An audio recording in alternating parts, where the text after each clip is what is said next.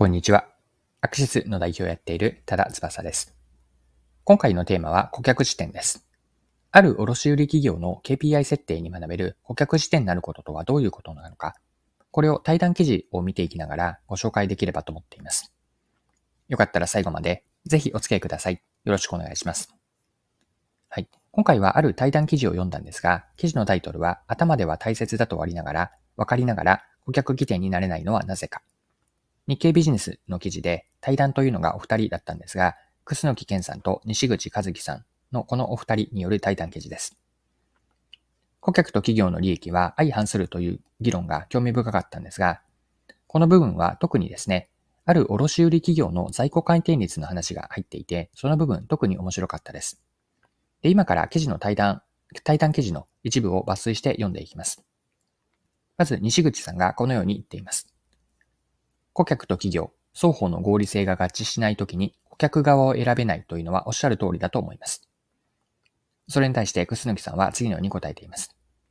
双方の合理性が大きくずれてしまったり、全く相反したりしてしまうことはよくありますよね。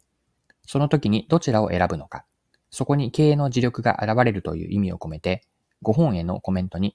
商売の根幹を問うという言葉を使いました。放っておいても自然に起きることや皆が大切だと思うことを実行するだけなら、僕は経営という仕事はそもそもいらないと考えています。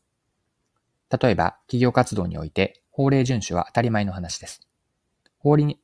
法に反することはやめましょうと旗を振るのは経営者の仕事でも何でもないんですよね。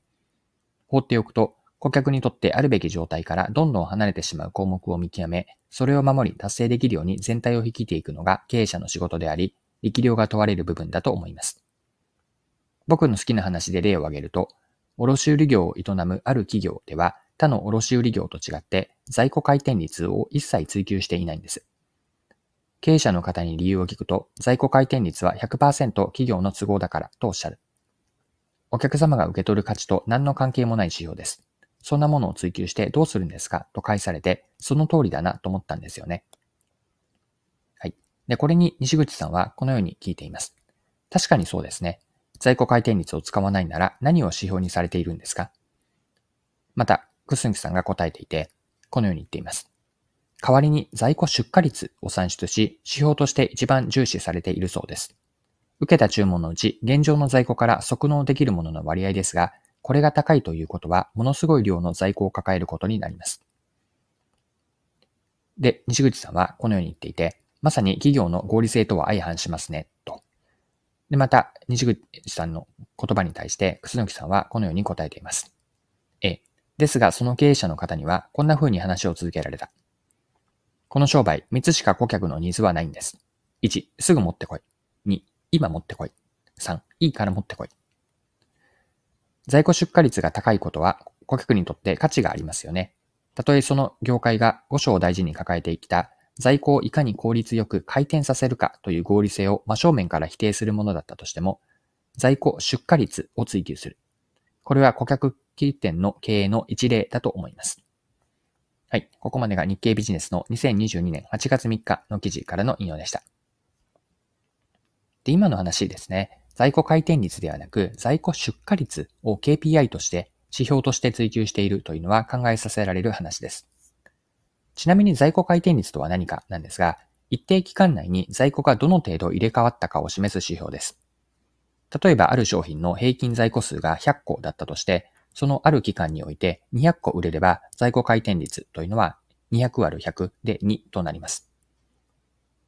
個数ベースではなく金額ベースでも同じ考え方で平均在庫の価値が10万円の商品が20万円分売れると同じように在庫回転率は2となります。在庫の回転数というのはあくまで売り手の話なんですよね。買い手であるお客さんにとっては、売り手側で何回転しているかはどうでもよくて、売り手の都合にしか過ぎないわけです。お客さんにとって大事なのは、必要なものがどれだけ早く届くかなんですね。いいから早く持ってきてに答えてくれることが重要なんです。はい。そろそろ今回のまとめにも入っていきたいんですが、今回の話から学べるのは、顧客視点になるとはどういうことかです。お客さんの視点になるとは、お客さんが自社をどう見ているかなんですね。もっと言えば、お客さんにとって自社はあくまでワンノブゼムに過ぎないはずで、お客さんがどんな景色や世界を見ているのかを同じ立場で理解し見ようとすること。これが本当の意味での顧客視点なんです。KPI を一つとっても自社都合のものなのか、またはお客さんの価値に直接つながっているかで、お客さんの視点になっているかどうかが現れます。お客さんの視点になる重要性はよく言われるんですけれども、本当にできているのか、改めて意識したいことだと思いました。はい、そろそろクロージングです。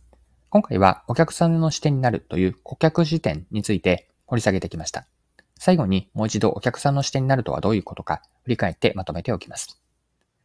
顧客視点とはお客さんがどんな景色を見ているかを同じ立場、同じ目線で理解し見ようとすることです。